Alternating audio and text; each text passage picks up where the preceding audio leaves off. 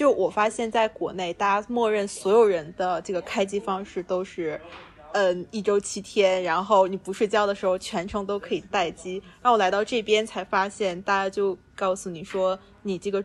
关键的时间点你要在，然后其他时间他就不会要求你，你就可以自己待机，自己想干什么干什么。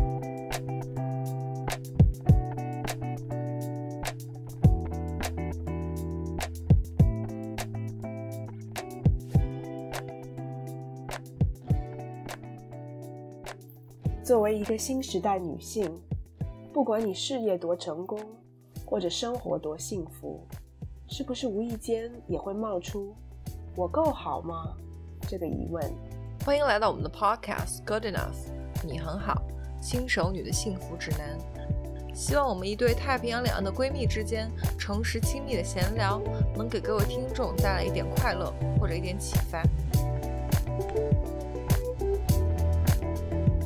Hello，大家好，各位听众宝宝，欢迎回到我们的节目 Good Enough。啊，我大家能猜到我是谁吗？我不是 Maggie，cause Maggie was having a baby。我是 Sherry 啦，大家好，真的好久不见了。嗯，今天收到这期推送，有没有感觉到特别惊喜？因为之前我们有说，就是说节目要要大概休息一段时间，但是。嗯，因为我们群里的各位听众宝宝实在太热情，所以我现在就被拉出来这样做。嗯，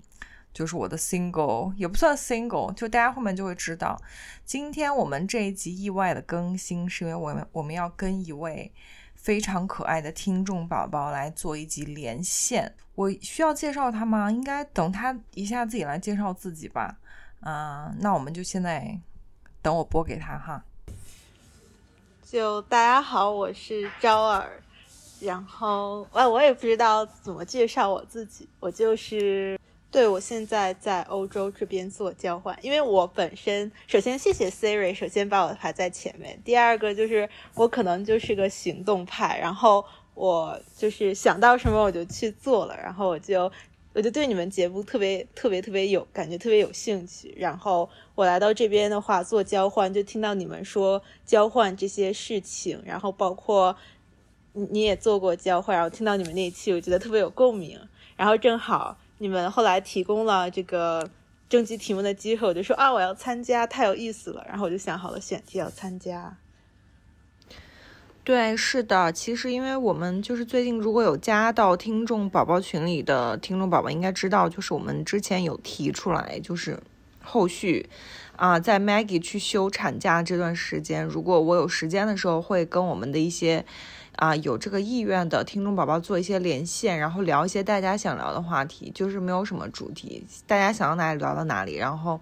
特别想听一些啊，就是听众宝宝想跟我们一起做分享的一些内容。然后招尔就是非常积极的先来跟我报名，所以就是这集跟招尔做一集闲聊。招尔之前在就是我们私底下先提前沟通的时候，他有说他现在人在欧洲。做交换，然后他有一些嗯，就最近的一些心得感悟，所以就想，啊，那就招尔先跟大家就是自己分享一下自己在这方面的经历。嗯，我的话，我是在某个不知名某个不知名网红大学，然后在读书。我读我我的经历特别有意思，然后我就可能有的时候，有的时候有点。特别跳跃，然后我首先是学了半年的物理，后来转去学数理金融，然后学的是数学和经济学的双学位，然后后来后来我又对计算机特别感兴趣，然后我就想，包括我也想出来玩玩半年，然后我就当时正好大四的时候，就嗯大四上来到这边做交换，然后是在苏黎世，嗯在瑞士联邦理工。然后我在这边的话，主要是在数学系做交换。嗯，我学的很多课程都是帮光之于统计还有计算机的课程。我天呐，听起来就是超级超级那种科学大牛的感觉。所以其实你现在已经是算有呃，在换了一两次专业之后有确定下来专业是吧？你现在是大几？我现在就是大四。OK，就最最后一年会在会在国外吗？一整年？嗯，不是，大概就是半年，然后半年我大四上来到这边交换，然后大四下就回去，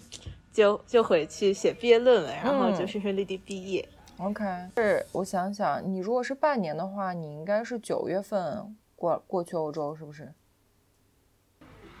嗯，对，我是九月份，我是九月份过来的，而且我过来的经历特别特别神奇。你过来的时候应该疫情是很严重吧？也也还好，主要是我过来的时候不是疫情的原因，是是我们当时我飞的时候是十四号的飞机，然后十二号的时候因为有台风，这个机票被取消了，然后我就疯狂转机。我本来要是从上海，我本来从武汉到上海，再从上海直飞苏黎世，后来变成从武汉飞到北京，北京转乘哥本哈根，哥本哈根再飞苏黎世。天呐！然后我之前从来都没有坐过飞机，然后我之前也没有出过国。哦，是吗？结果第一次坐飞机，第一次要出国。我的天！对我第一次坐就连续坐了四次，坐到最后整个人都坐吐崩溃了。对，我可以想象，因为本来就是要跨大洲飞行，就是那种很长途的飞行，在转机真的很难受。因为我记得之前你在微信上也跟我说过，就是其实心境感觉还挺不一样的，对吧？因为其实你也在国内上读书有三年了嘛，应该到欧洲是一个完全不一样的。嗯，我猜测学术环境跟生活环境啊，然后文化环境都挺不一样的。你现在总体的感觉是什么呀？我觉得有有很多不一样的方面吧。就一个方面是像自己心里面的成长。我觉得来到这边就像做了半年的 gap year，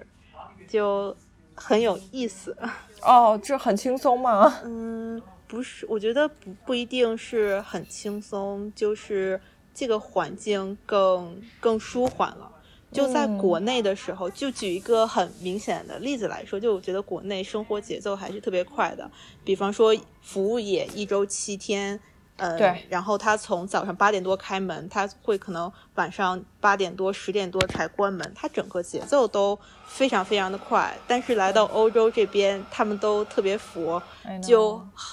开开的最敬业的应该就是星巴克。然后像其他的一般普通的店的话，他们就很 chill，就就很多店主就是随自己性子开门，就标比较普通的服务时间是从早上早上十点开门，然后他们六点多就下班了，没错，然后他们就关门了，然后一周对对，然后一周的话六天，然后。一周的话，他们可能只工作五天到六天，到星期日的时候，大街上没有店是开门的。对，就我就没有办法在外面一直闹腾，一直玩，就没有很多玩的机会，就只能够歇在家里面躺。然后就，这是我觉得，这是我觉得所有，就我觉得所有第一次到欧洲的人都会有这样的感觉，就是。哪怕是跟美国相比，就是其实美国跟中国在这方面，像就像你刚刚提到，其实 Starbucks 在欧洲反而是会变得好像感觉是那种很敬业，然后就是营业时间很长，就是因为中国、美国总体来说，就大家都是 Go Go Go 冲冲冲，然后就是你知道，就是 like 顾客至上什么之类这种，然后但在欧洲真的就是。就下班了就下班，然后也没有人鸟你，然后就你想要得到什么，像淘宝 客服那样，晚上十点、十一点、十二点还有人回复你，简直就是不可能。就你如果看个病，可能都要排两个月这样子。所以就是包括你刚刚说的那点嘛，就是周日他们真的就完全不营业，就是可能只有一些餐餐厅跟酒吧会开门，但其他地方就真的就是周日就是欧洲人定下来这个时间，就是当然。他们最最早是因为宗教，但后来现在就是大家都是把周日拿出来，一定要陪，就是陪家人。所以就是对周日，对于大部分欧洲家庭来说，就是 family time。所以对，可能对于你这样就是在这边没有什么家人的人来说，就可能周日是比较痛苦，是不是？但其实我过来这边，我说特别像 gap year，倒不是我特别闲，就我发现在国内，大家默认所有人的这个开机方式都是。嗯，一周七天，然后你不睡觉的时候，全程都可以待机。然后我来到这边才发现，大家就告诉你说，你这个关键的时间点你要在，然后其他时间他就不会要求你，你就可以自己待机，自己想干什么干什么。所以我觉得这种生活节奏让我放松下来了，有点像 gap year，倒真的不是说事情变少。嗯，你说在学校也是吗？你你所说的待机时间？嗯，就比方说学校的时候，老师的话可能他们会这样一个工作点，但是群里面有什么任务，有什么安排，他可能就可能十一点多。我们班级群里面还会发你们要做什么什么，比方说青年大学习，然后还会发各式各样的通知。OK，是这样的。我觉得以后工作当中可能也会也会类似吧。啊，国国内大学一直是这样，我上大学的时候也是，因为我们就是很搞笑，因为你们现在就小朋友都是在微信，你知道我们当年。当年上大学时候有一个东西叫飞信，你知道吗？是你肯定不知道，就是，但我知道其他有听众宝宝如果年纪比较大会跟我有共鸣，就是当时是中国移动做出来的一个有点类似像 QQ 跟微信的东西，然后它是可以通过这个电脑的客户端，然后给所有人群发短信，然后我就记得上大学的时候，我们的班长啊，什么院里的。啊，就是这些学工的，嗯，同学啊，老师啊，就经常会，你知道，晚上八点、九点、十点、十一点收到各种各样的，就也许跟学习有关，也许跟学习无关，可能是一些课外活动什么，但大家真的就时时都在就是轰炸你，然后工作，所以我完全能 get 到你说的意思。国内都是这样的，但在欧洲就完全不会，是吧？对对，有的时候我真的我发现他们真的特别神奇，就是就。嗯，光是教务，就比方说国内的教务，它就是一周五天工作日，然后早上八点到晚上大概五六点钟，他们都会在。嗯，但是光欧洲这边的教务，他们就会更放松，然后他们可能一周真的对外开放给学生提供服务的时间只有只有三天，对，然后甚至还有一天只有两个小时，对，然后经常有的时候去找他们什么样的时间都会都会不开门。对，就是在我觉得在欧洲办事情这一点，真的就是你所有东西都要提前预约跟提前 check 好，就是今天这个办公室有没有开门，以及今天要跟你对接的这个人他是不是在休假，我觉得都要提前 check 好，其实是呗。对我一开始，我一开始就刚过来的时候特别不适应，我就觉得他们特别不敬业，我就特别特别崩溃。经常是有的时候我半个小时跑到这里，然后发现他们关门了，而且我是觉得我去的这个点本来是正好要工作的点，结果他们今天只开窗口只有两个多小时，然后就特别崩溃，就就回去了。对，然后但是后来。后来我觉得，后来慢慢我就就习惯了，嗯。然后我即使在对国内的一些事情上的时候，我也意识到我应该有自己的一个休息时间，就我应该有一个营业时间。我在这段时间很敬业，你让我准备什么，然后我我不会偷懒，但是我知道，就我应该有一段时间把把一些推送什么通知都 block 掉，对。然后我去我去自己在那里躺平休息，我就躺在那里思考人生的意义。我觉得这个。也是很重要的。就我觉得 gap year，它一方面是自己有了自己休息的时间，第二个就是因为得到了充分的休息，所以有更多的时间去为自己而思考。我觉得还挺还挺好玩的。嗯，我我真的还蛮羡慕你的，就是在还是在上大学很年轻的时候，然后就是能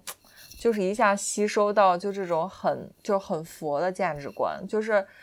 嗯，就是在，因为我觉得在就是对比欧洲的文化，很多中国人就是尤其，因为我我有跟欧洲接触很多，就是包括工作中啊，然后身边的人也会，就是大大部分中国人的感慨都或者说欧洲人好懒，或者是反正就是基本上中国人都在抱怨，就是觉得中国人就觉得全世界都应该按照我的。工作方式跟作息时间来 twenty four seven，然后就是我发邮件你就要回，然后我要怎么样就怎么样。但后来你发现，在欧洲这整个世界就是完全就是完全不是这样的，甚至是有点相反的。然后我觉得，就你在这么短的时间内，居然可以就是让自己直接就是很接受他们这样的状态，然后认同这样的状态，我真我真的很很羡慕。就是我觉得你年轻的时候有这样的机会，我觉得真的是一个。嗯，很好的，我觉得是对自己现现处状态跟文化的，嗯，文化价值观，然后工，尤其是工作的这个方面的一个反思，我觉得真的蛮好的。我我是感觉，我是感觉有的时候佛一点也没有什么不好。我是我是有很清楚的这个感觉的，因为我大学就过的时间特别特别特别特别赶，我就是觉得太赶了。我能猜到，就是干什么事情都特别着急。对，我觉得你们是不是，尤其像物理啊，然后这种就是有很多在实验室的东西，对吧？嗯，不是，我只学了半年物理，然后我当时学学的时候就没有很喜欢，我就说学物理没有很喜欢，也没有，这就毕业了之后也不一定能够这个这个赚钱。对，嗯，然后我就换了一个，我就学了数学和数学和经济学。嗯，就就主要是课业任务压力很大，然后包括我们整体氛围就比较紧张，然后。我经常还要多线任务进程，就考考语言，而且我语言不是特别好，所以我学英语就学的比较费力，然后还要还要就是准备出国的材料。嗯，你说的准备出国还要是你毕业之后出国，还是就这一次交换？对，交换也有毕业，然后我就是。我在国内就是那叫什么多时间管理小达人哦，我就我一边要修课，嗯，我一边要修课，然后嗯一边要这个语言，然后我还要参加一些商赛，参加一些活动哦，嗯，我还要谈恋爱，嗯，不过来到这边之后，来到这边之前分手了，然后还要还要做一点科研，还要做组会的一些内容，就一直都特别特别忙。我真的觉得你听起来就精力很旺盛。因为我觉得上学的时候，大家好像我记得我们上大学时候有一个说法是说学习、呃社交和睡眠这三样东西只能取其二，这这是我们当年上大学的时候的一个说法。就这个这里面的社交就包括了，就是你说的一些社团啊，然后你的一些你你说你参加这些商赛什么之类这些，对，所以我觉得。你真的是时间管理大师，确实没错。其实我来到这边也没有很闲，我不明白我自己的性格就是我会把很多东西堆的就很满。我来到这边一边在做学校的申请，就毕业之后的申请，然后一边来到这边适应时间上课，嗯，然后我还要就我还要再开国内的这个组会，因为这个方向我很喜欢，所以我就会继续 follow，然后开国内的组会，然后我还在写我的毕业论文。然后还有不拉不拉不拉的，我就你这样有时间睡觉吗？就习惯会把东西。我我很好奇，有啊，我每天会睡八个小时，哦，那七个小时到八个小时，那还不错。嗯，听起来是那种很充实的，呃，就是学生生活，我觉得真的很好。嗯，在玩上面呢，你在你在欧洲有什么有什么玩的那个吗？对我感觉我是那种。很，我是很，我是比较内向的那个人。哦，你是吗？因为我我听我听起来你完全不内向啊，因为就是你很积极的有在参与，就学术以外的这些，我我听起来不太像啊。但我觉得都有取舍吧，就是外向的话，就是会有更多向外的能量，但是对，但是不能够让这个能量就像太阳一样无条件的发射。对，就我可能我可能在，比方说 Sherry，就比方说 Sherry 这个。提出来这个话题，我会感兴趣，所以我一定要参与。但是，但是如果像其他的方面的话，比方说就参加一个非常非常多人的会议的话，我会觉得我的这种能量会流失。嗯，然后还有比方说，就就还有就是参加什么就不是很有意思的那种社团活动。就会让我觉得啊，好累哦！天，我好想天呐，我觉得，我觉得你真的是，你现在大四，你应该二十二十一吧左右或二十，但我觉得你活得好好通透，因为就是你说的这些点，我我不知道，就其他听众宝宝或者是你知道在听节目的大家是怎么样的想法，但我觉得就是说。在尤其在社交上做取舍，因为我们之前在节目也提过，其实是我到很很晚，大概我最起码到二十六七八岁之后，我才有的一个体验。因为我觉得自己小时候也什么都不懂，傻了吧唧，就觉得啊，这这里有个 event，然后那里有个 party，就是我每个都应该去，就是你很害怕 miss 掉什么东西，你懂我意思吗？就很害怕，哎，是不是我没有去这个 party，我就 like 你不合群，或者是就是流失了什么对对我来说很有用的朋友或什么的。但后来才发现，其实就是生活中我真的觉得很重要的一项是，就是把无效社交跟无效的这种，就是这种精力的消耗减到最低。我真的觉得就是。你在这么年轻的时候就有这样的感悟，我真的觉得我我好佩服你，真的啊。那 Sherry，你觉得什么算得上是有效的？对，我觉得这一点有效的有效的社交或者是有效的活动，我觉得在我现在看来，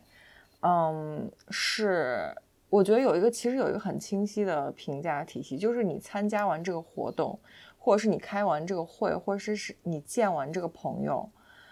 嗯。它是会让你更有一种充了电的感觉，还是说感觉整个人被掏空，然后就是想起下次就不会想要有下次这种感觉？你懂我意思吗？就是有的有的一些呃见的朋友或者是做的事情，经常就是我我觉得包括运动也是，就是你做完之后你会觉得就是你。还很期待有下次，就 can't wait for the next time 啊。可能有一些朋友也是，就你跟他聊了一次之后，你觉得啊，好想类类似于下次赶紧再跟他见面。但是有的人跟有的事情，或者是你知道有的这种，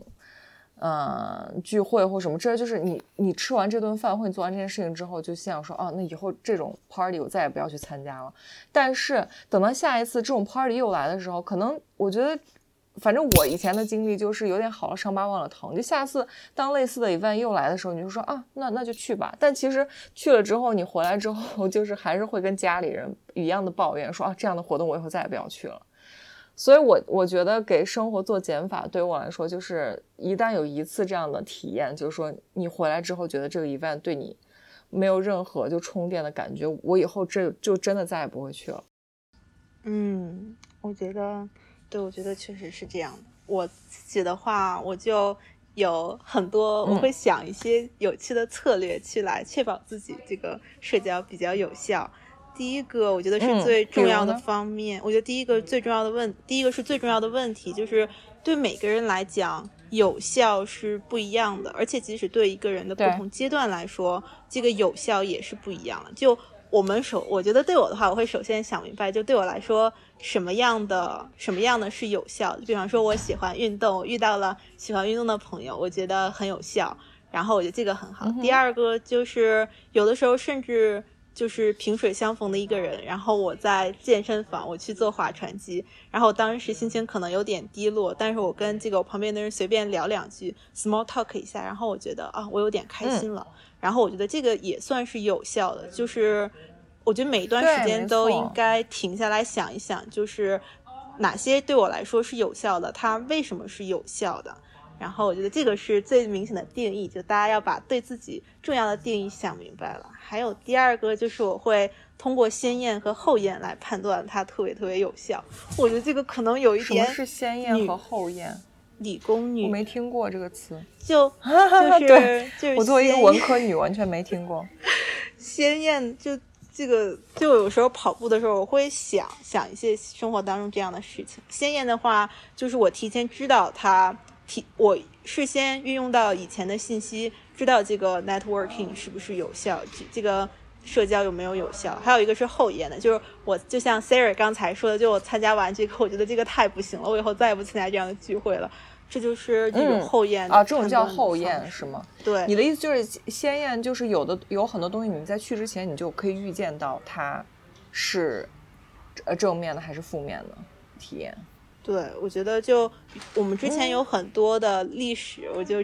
一方面是之前有很多的经验，比方说这几个人凑在一起。他们就会做，就会无话题，就会很无聊，或者是我很喜欢这个人，他有很多的 idea，然后我去跟他吃一顿饭，我就很有很有很有这个很有可以听到他更多的表达，我觉得这是鲜艳的。还有一点很重要的事情就是，嗯，自我自我表达，就是。呃，我觉得我是什么样的人，然后我做了什么样的事情，我对这个世界表达了什么什么样的什么什么样的东西，我就会吸引可能跟我气味相投的人。这个是一个自动化的过程，我觉得这个也是有效社交很重要的一个部分。我觉得来到这边，这也是我很有很有感触的一个点，就是。嗯，有一些人，有有一些有一些人吧，就是尤其是外国人，或者是在国外上过大学的人，他们就很勇于去做自我表达。就你接触到这个人，可能三分钟、五分钟，简简单单的一碰面，你就知道这个人。是什么样的人，然后他喜欢什么，他会有什么样的人生追求，然后就能感觉到我是跟这个人是气味相投还是不气味相投，我就会有继续跟他去 touch 的感觉，或者是不想跟他 touch 想走掉的感觉。当然，很多中国人就非常的 reserve，我不觉得这是一个坏事，但是很多时候可能就很慢热，我要 touch touch touch touch 很久，然后我才能够感觉到这个人的喜欢。对对，我觉得你这点说的很对，就是文化上的差异，因为中国人和中国的传统的价值观就是很内敛，大家不会在一见面，尤其是刚认识的朋友，他不会把自己真正内心在想什么或自己真正的状态表达出来，对吧？就是大家都是，嗯，就是你知道做那种 socially correct 的社交上正确的事情，然后就是很得体，然后就是反正但是。谈话聊天也都是不痛不痒，然后也不会跟你聊一些很深的话题，不像在西方，就是他一上来他就会，就是很就是他们的性格，嗯，相对来说比较 outspoken 嘛，他就是会把自己的性性格是什么样，然后我的大概是一个什么样的人，其实你很快就能感受到这个人的 vibe。我觉得这点你说的还蛮对的，但是我以前从来没有这样系系统过的思考过，就是这是一个文化差异。嗯，对，所以我就觉得就有提前的鲜艳，就是我觉得最最有效的事情就是，呃，最有效的事情就是我一当我碰见了一个人，然后我会在很短的时间内能够表达出来我是什么样的人，然后就散发这种气质，就会让他们觉得他们可能会跟你发生无效 touch 的人自动自动闭散。对，自自动自动屏蔽，就是或者是下次不要再见面了，这样子。我觉得这样其实是很 effective 的一种社交。我我不知道你是不是就是也这样觉得，因为我觉得这样的话，你就不用浪费时间在跟你完全不会合拍的人身上。是的，然后还有的话就是，就比方说我会 track 一些我喜欢的东西，然后。我不断的去，我就会吸引到这个叫做吸引力法则，我就会吸引到非常有意思的人。就比如说，我就过来之后就一直在听 Sherry 的播客，然后我再次案例一下 Sherry 的群，然后我我当时都特别感兴趣。我记得我应该也是挺早找 Sherry 加群的，嗯，所以我就我就。通过第一步，我就会过滤掉我觉得没有对我来说没有那么有吸引力的人，然后我就可以把我的精力去关注到我怎么吸引到我觉得可能我猜可能会有效的人上，然后所以我就有精力去在 Sherry 说有没有人有想要有一个话题的时候，我就可以很快的响应 Siri Sherry，然后我就觉得这个点还挺重要的，就是想好了我想要交到什么样的朋友，然后我怎么去 touch 到我想要交到的朋友。对我天呐，我好荣幸哦！就是我是你在，就是繁忙的生活跟学习中，然后经过层层挑选，就是 把你的所有无效什么社交，然后什么花精这个地方，就是过滤一遍之后留下来，我真的好荣幸啊！我代表 Maggie 也也也表达一下我们的荣幸。但我觉得你这个点说的就很很对，也很神。其实我觉得吸引力法则是，嗯。我觉得吸引力法则是一个很好的话题。其实我们以后有时间，我觉得应该开一期，呃，podcast 就专门讲一下这个。其实，如果嗯，在听我们节目的听众宝宝有知道这个事情的话，其实我们也可以，就是你们到时候听完这个节目，可以在群里，我们大家也可以就是交流一下。其实吸引力法则真的是，it's real。然后虽然说那本书就是把。这个东西说的很玄乎，但是这个宇宙就是这样的，就是就是你你会吸引到最终就是你想要吸引的人和你你想要让某些事情发生的事情，最后就发生在你身上。嗯，对对，真的非常神奇。所以就是你你对自己现在的就是这个状态还是蛮满意的，是吗？因为我听你的感觉就是每天都在做一些很。like in depth 的思考，然后就是确保自己嗯，时间啊、精力啊，然后 energy 啊，都花在自己就是觉得有价值的东西上。哎，真的很多人会问我是不是对生活很满意，就大家会觉得我对我的生活应该很满意，但其实并没有。对，因为 因为听起来你是一个对听，我觉得听起来你是一个对你的生活或者是你的状态会经常有反思的一一个一个状态。对，然后我觉得，而且而且你会 take action，就像你说的，就是你会 take action，所以对，这但是我不是说就是因为没有人的生活是完美的，就是不管是从别人的标准还是自己的标准，但是嗯，我觉得就是你的状态，我听下来会让我觉得，最起码你你一直在试图让自己的状态，或者是自己生活中的。方方面面达到最 ideal 的状态，因为你不不断的再去做思考，然后再去做有意识的选择。就我觉得你的生活中，嗯，大部分东西都是你有意识，嗯，做的选择结果，而不是你知道，就是有有很多人的状态，我觉得是就是生活推着他们往前走，你懂我意思吗？就是嗯，很多人的生活，我觉得可能大部分人的生活其实都是被动的，就是发生一个事情，然后你在当下做出一个很被动的 reaction。然后就是这样，有点像我，我不知道“随波逐流”这个词是不是适合，但是它就是推着你往前走这样子。但我觉得你是那个会主动做出选择的人，就是主动的去放弃一些事情，然后选择一些事情的人。你懂我意思吗？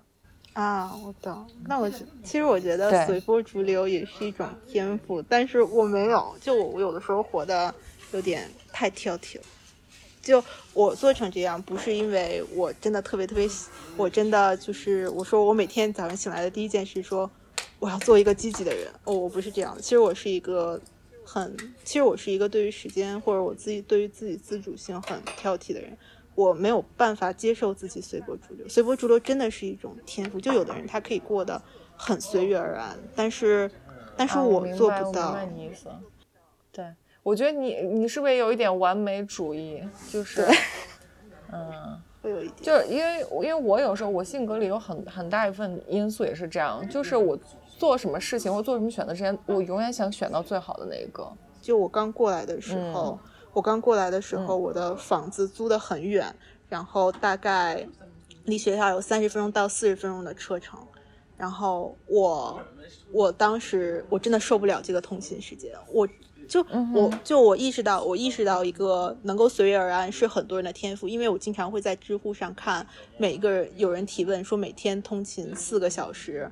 时间是不是太长？我说啊，四个小时还叫太长？我每天只通勤大概一个半小时，我没有，我根本受不了。然后我就经常会导致我无法出门，然后在房间里哇哇大哭。然后我给我妈妈打电话说我要换房子，我妈说。你好，那那好，你换吧。然后后来我就换到了一个离学校大概只有十分钟的路程。然后我经常，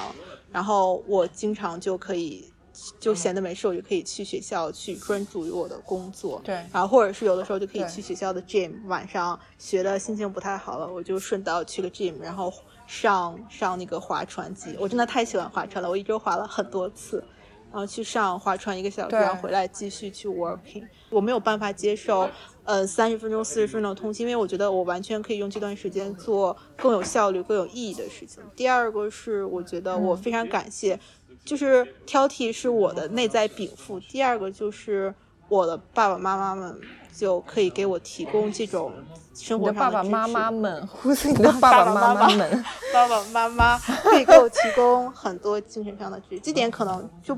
就是别人给的，我只能说我很幸运有这个。我很感激，但不是所有人都会有相同的条件。付这个上一个房子的违约金就付了大概有一万块，就纯粹打水漂。嗯，我很心痛，我很肉痛。然后，但是我明白，就是取舍嘛。对我，我觉得这点你你也说的很对，就是不是也不是每个人都可以 afford，你知道，就是，嗯。就是我想换房子就换房子，因为我相信你在知乎上看到那些每天通勤四个小时的人，没有人是 like 主动选择我想要每天在路上花四个小时，嗯，因为比如像北京就有很多就住在很远郊的人嘛，他们其实很多人都是被生活所迫，所以我觉得，对我觉得你呃，真的是一个爱思考然后有想法的人，就你也会就是感激，就是你的爸妈可以给你提供这样的 support。就像你说的，就生活中，嗯，有舍就会有得，就是我觉得没有什么，嗯，选择或者是状态什么是完美的，就是大家能做的，我们每个人能做，就是在自己现有的状态下，然后去做出最好的选择。我觉得这一点真的是。我觉得跟你聊下来，我觉得我们这一期，我觉得是一个很好的，怎么说，就一个心得感悟吧。就我觉得，对，嗯，生活可以就是就是这样被生活推着往前走，但还有还有另外一种活法，就是你你说的这样，就是你在做每件事情的时候都有很有意识，就是每每每做出一个选择或每走出一步都在做一个 conscious decision，就是你每件事都有在思考，然后都有在做出。这样选择，就是我觉得应该感激自己，嗯，就是自己的性格给自己生活带来的这种种种的状态。就像你，我觉得我我觉得就是你的对生活的各种思思考，我真的觉得让我觉得很，我觉得很羡慕，是真的，就是能在很年轻的时候就就有这种很深层的思考。对，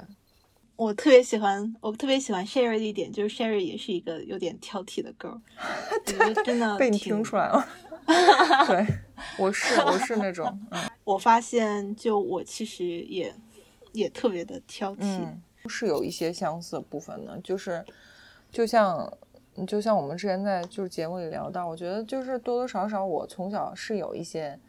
就是完美主义的因素在里面。我之前跟 Maggie 在节目里也讲过，就是我觉得。嗯，像你二十岁，其实可塑性还比较高，就是可能你你的人生观啊、价值观，包括在工等你进入职场工作之后，可能还是有很多可以调整的空间。但我觉得，比如到我到我三十岁，嗯，我就会觉得，其实我没有必要再去追求一些所谓性格上的改变。我觉得性格可以打磨，可以提。有某些方面可以提升，可以改变，但不可能扭转，你懂我意思吗？就是像我，比如说是一个，